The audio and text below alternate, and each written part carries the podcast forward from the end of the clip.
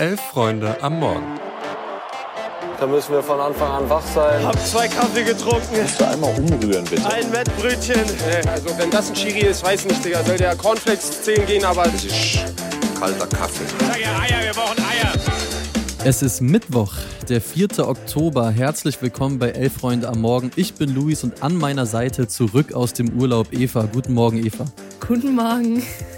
Wir sprechen heute über die Champions League-Spiele vom FC Bayern und vom FC Union. Wir gucken auf das Spiel vom BVB gegen Milan heute Abend und haben noch einen kleinen Newsflash für euch dabei. Viel Spaß. Ja, die Bayern, die gewinnen mit viel Krampf beim FC Kopenhagen mit 2 zu 1. Premium Joker Mathis Tell wird mal wieder wichtig und macht das entscheidende Tor nach der Thomas Müller mäßigsten Vorlage aller Thomas Müller Vorlagen, die es wahrscheinlich jemals gab. Schön war das wirklich nicht über die 90 Minuten. Trotzdem stehen die Bayern nach zwei Spielen bei sechs Punkten. Ja, und man sieht vor allen Dingen mal wieder, wie viel Ahnung Felix und ich vom Fußball haben. Wir saßen ja gestern hier in der Folge, die ihr gehört habt und waren uns total sicher, dass es da überhaupt keine Probleme geben wird äh, für die Bayern. Es kam alles ein bisschen anders. Eva, warum war es denn für die Bayern eben nicht so leicht, wie wir prognostiziert hatten? Ja, ich glaube, ehrlich gesagt, gab es da einfach ähnliche Probleme wie zum Beispiel auch am Wochenende in der Bundesliga oder auch ähm, beim Spiel gegen Manchester United. War für mich zum Teil Ähnlichkeiten zu erkennen. Es fehlt für mich eine klare Idee, was man mit dem Ball nach vorne anfängt. Da stehen mhm. die zum Teil irgendwie mit zwei Linien an der, an der Mittellinie und es kommt der Pass einfach nicht. Ist ein bisschen ironisch, dass das ja hinterher dann der goldene Pass zum 2-1 ist, dass da mal mhm. einmal einen Ball gut durchgeschickt wird durch sämtliche Reihen. Dann ne, Thomas Müller, du hast es schon angesprochen, der da eine Mega-Vorlage macht, ähm, fast vielleicht auch erst die bessere Position zum Tor hat und dann eben mal wieder Mathis Tell. Aber ähm, ich finde, Kopenhagen hat sich mega gut geschlagen. Also bevor wir jetzt irgendwie ja. dar darüber reden, warum das von Bayern vielleicht nicht trotz des Sieges wahnsinnig gut war, ich finde, die haben da sehr, sehr gut gegengehalten, sich vielleicht auch so ein bisschen abgeguckt, was bei den letzten Gegnern der Bayern so funktioniert hat. Und äh, es stand nicht, es gab, es ging ein Bild durch die sozialen Medien, es gab so einen Leinwandtest vorm Spiel mhm. und da stand es nach äh, zwölf äh, Minuten 4 zu 0 für München. So schlimm war es dann nicht. Da wurden vielleicht ein bisschen die Jinx-Götter bemüht, man weiß es nicht. Ähm, aber es ist eben auch so, Bayern hat mal wieder ein Gegentor kassiert und ähm, am Ende ja sogar fast noch den Ausgleich, wo Ulrich äh, oh ja, noch in, in der letzten Sekunde, ich hatte schon wieder Angst hier, ich muss alles umplanen, wie ich dieses Spiel bewerte. Und man muss eben sagen, in dieser Saison im DFB-Pokal ähm, Supercup und Bundesliga und eben Champions League hat man nur gegen Werder, Bochum und Münster eine weiße Weste gehalten. Und bei allem Respekt vor diesen Vereinen, aber das ist nicht das Regal, was wir als direkte Konkurrenz in der Liga oder auch eben im internationalen Bereich sehen. Ja, wir wissen eigentlich, dass äh, Thomas Tuchel für defensive Stabilität steht und der wird gestern Abend nicht damit zufrieden gewesen sein. Klar, man kann immer wieder sagen, Fußball ist ein Ergebnissport. Am Ende steht auch gestern Abend der Sieg. Es stehen, wie du angesprochen hast, die sechs Punkte da. Und ganz ehrlich, wahrscheinlich reizt auch in der Bundesliga am Ende für die Meisterschaft. Aber pff, ich weiß jetzt nicht, ob es eben für einen Champions League-Titel reicht, weil das wage ich mhm. zu bezweifeln. Wieder müssen am Ende Musiala und Tell hier den Karren aus dem Dreck ziehen für die Bayern. Freut mich für die beiden persönlich. Aber ich kann halt, wie gesagt, keine klare spielerische Idee dahinter erkennen. Und ähm, ja, Luis, wie hat dir denn sonst so die Performance äh, der Bayern neben dem Spielfeld gefallen? Man könnte was sagen, da war mehr Feuer drin als auf dem Spielfeld. Ey, also ich, ja, mich würde wirklich interessieren, wie gut die Bayern-Fans die Ordner in Kopenhagen kannten oder wie viel Münchner tags zuvor irgendwie hier den Klassiker gemacht haben, die Stadionbesichtigung und dabei ein paar Rucksäcke irgendwo verstecken, weil da brannt ja teilweise alle 30 Sekunden im zweiten Durchgang irgendwo eine Pyrofackel. Das habe ich so selten gesehen. Und auch die Kopenhagener Kurve, wirklich super, super geil. Also da kam einiges an Stimmung rüber, aber war ja auch nicht das einzige stimmungsvolle Spiel mit deutscher Beteiligung, was wir dann gestern gesehen haben. Ja, Union Berlin hat gestern Abend aber auch sein zweites Champions League-Spiel auf eine eher tragische Art und Weise gegen Braga verloren. Zumindest bis zur Pause war Union dabei auf einem guten Weg, das Spiel für sich zu entscheiden. Nach einem Doppelka Doppelpack von Becker und dem Tor von Niakite steht zwar vor der Pause 2 zu 1, aber es war nicht unbedingt klar, dass es hinterher eben zu einer Niederlage führt und eine andere Mannschaft äh, zum sechsten Mal in Folge für Union vom Platz geht. Und das ist natürlich jetzt auch eine maximal ungünstige Ausgangslage in der Champions League. Luis, ist das Glück gerade einfach nicht auf Unions Seite oder gibt es für diese Niederlage auch eine spielerische Antwort? Boah, ja, also ich, ich glaube, als Herr Tana stehe ich jetzt nicht unbedingt im Verdacht, übergroßes Mitleid für Union Berlin zu produzieren, aber gestern Abend, das war brutal. Also zweites Champions League-Spiel, zweites Mal das entscheidende Tor, richtig tief in der Nachspielzeit kassiert. Aua, äh, bestärkt mich aber auch irgendwo darin, dass vielleicht doch noch ein Fluch auf dem Olympiastadion liegt. Es wird zumindest einige der Hertha-Rätsel lösen, die ich seit mehr als 20 Jahren still mit mir ausmache. Aber um auf deine Frage zu antworten, ich finde, es ist wirklich ein Mix aus beidem. Nehmen wir mal die Gegentore. Also einerseits fängst du dir so ein Traumtor wie das von Brumar beim 2-2 vielleicht zweimal pro Saison und auch das entscheidende 3-2, das macht Braga so nicht jedes Spiel. Andererseits verteidigt Union bei allen drei Gegentoren den Raum vor dem eigenen 16er sehr schlecht, beziehungsweise phasenweise auch einfach gar nicht.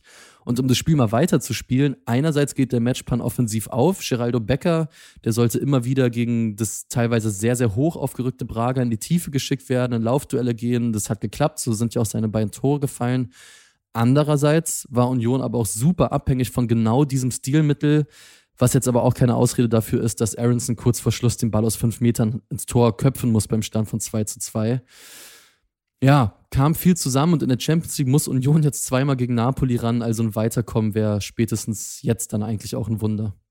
Und wie ihr das schon von unserem Format kennt, ausführlicher geht es unter anderem auch um das Unionsspiel und das, was da so auf den Tribünen los war, im Themenfrühstück mit Tobi und Christoph Biermann inklusive Stadionbericht.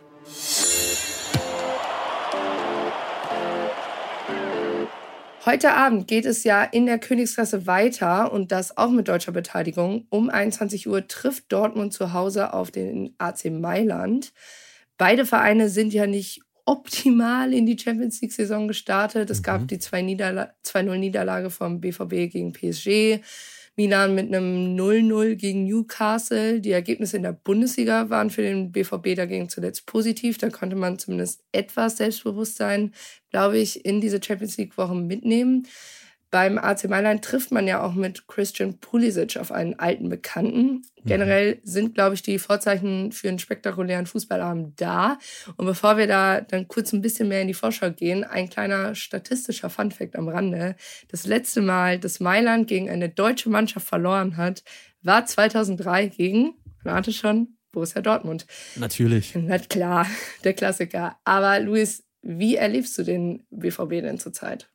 Ja, spannende Frage. Also wir haben ja bei uns in der Redaktion auch einige BVB-Fans und da erlebe ich so eine große Ungewissheit und eine Unentschlossenheit, was den BVB angeht, weil eigentlich ist ja alles da, was man braucht. Also mit Edin Terzic ein Trainer, mit dem sich eigentlich alle alle BVB-Fans identifizieren können, der selbst ein Urborusse ist. Dazu hast du diese junge, auf dem Papier entwicklungsfähige Mannschaft, die in der letzten Saison fast deutscher Meister wurde und entsprechend viel Potenzial in sich vereint.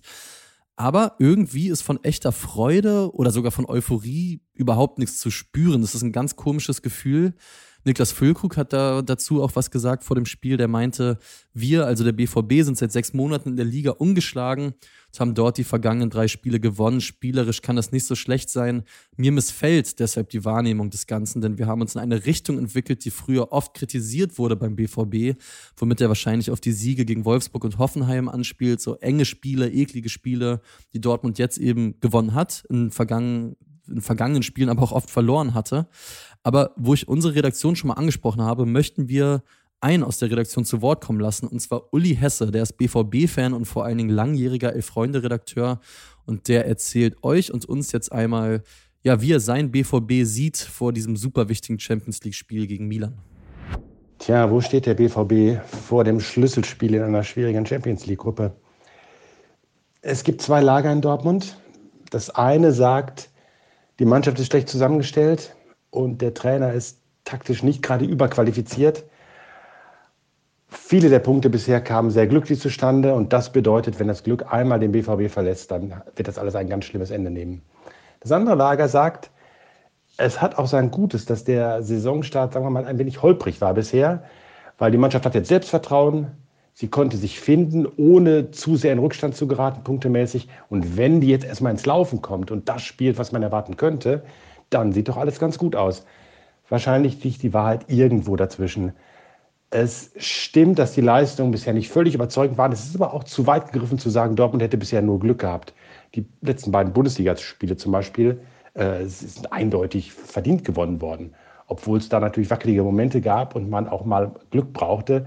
Äh, aber beide Siege waren, waren, waren äh, alles andere als, als in Summe glücklich. Ähm, von daher äh, steht wirklich viel auf der Kippe und es ist fast alles möglich gegen AC Mailand. Sagen wir mal, vieles deutet derzeit auf ein Unentschieden hin. Es sei denn natürlich, der bisherige Verbündete schlägt nochmal zu. Das Glück.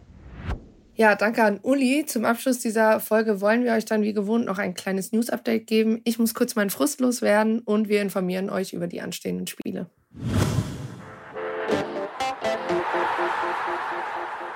So sieht's aus. Wir steigen ein mit Bayer Leverkusen. Da wird derzeit weiterhin ja vieles richtig gemacht, denn der Vertrag mit Verteidiger Jeremy Frimpong wurde vorzeitig bis 2028 verlängert.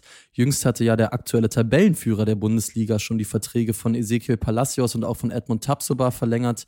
Jetzt also auch mit Jeremy Frimpong, der ist ja auf der rechten Seite bei Bayer wirklich längst nicht mehr wegzudenken. Und der einzige Leistungsträger, der jetzt nur noch ein Jahr Vertrag hat, ist damit Jonathan Tah.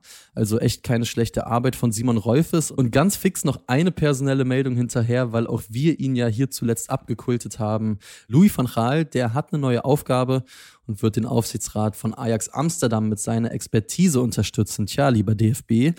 Aber Eva, Fußball gab es gestern ja nicht nur in der Königsklasse, sondern auch in der dritten Liga. Gespielt hat dabei auch deine Arminia und ich kann mir vorstellen, du bist nicht so ganz happy.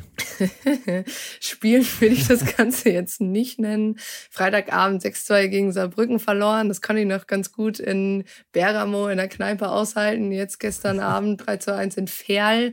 Ja, Arminia Bielefeld ist für mich äh, in dieser Saison oder gefühlt seit drei Jahren die Reinkarnation von It's the Hope That Kills You. Mhm. Anfang der Saison Bundesligisten rausgeworfen aus dem DFB-Pokal, Derby gewonnen und jetzt so, ja, hier Guten Morgen, Platz 18 in Liga 3. Meiste Gegentore. Ich habe da auch einfach keine Antwort mehr drauf. Ich weiß nicht, ob es an Trainer liegt, an der Mannschaft. Mhm. Die Mannschaft wird von Fabi Klos in, in Schutz genommen, all das. Aber hey, sind die Wege nächste Saison nicht mehr so weit in der Regionalliga Aachen, Oberhausen, Paderborn 2. Klingt nach Spaß und vielleicht gibt es dann auch endlich auch mal in, Regional, in der Regionalliga keine Lichtshows mehr. Die gab es nämlich gestern Abend in Ferl. Mhm. Aber gut, apropos dritte Liga, davon gibt es heute Abend auch noch was. Unter anderem das Duell zwischen Dresden und Halle. Und in der Champions League trifft natürlich neben dem BVB in den frühen Spielen Atletico auf Feyenoord und Antwerpen auf Donetsk. Das war es dann auch schon für heute von uns. Wie gesagt, ab 11.45 Uhr findet ihr hier heute dann auch wieder das Themenfrühstück. Wir wünschen euch einen schönen Tag und bis morgen. Macht's gut. Ciao, ciao.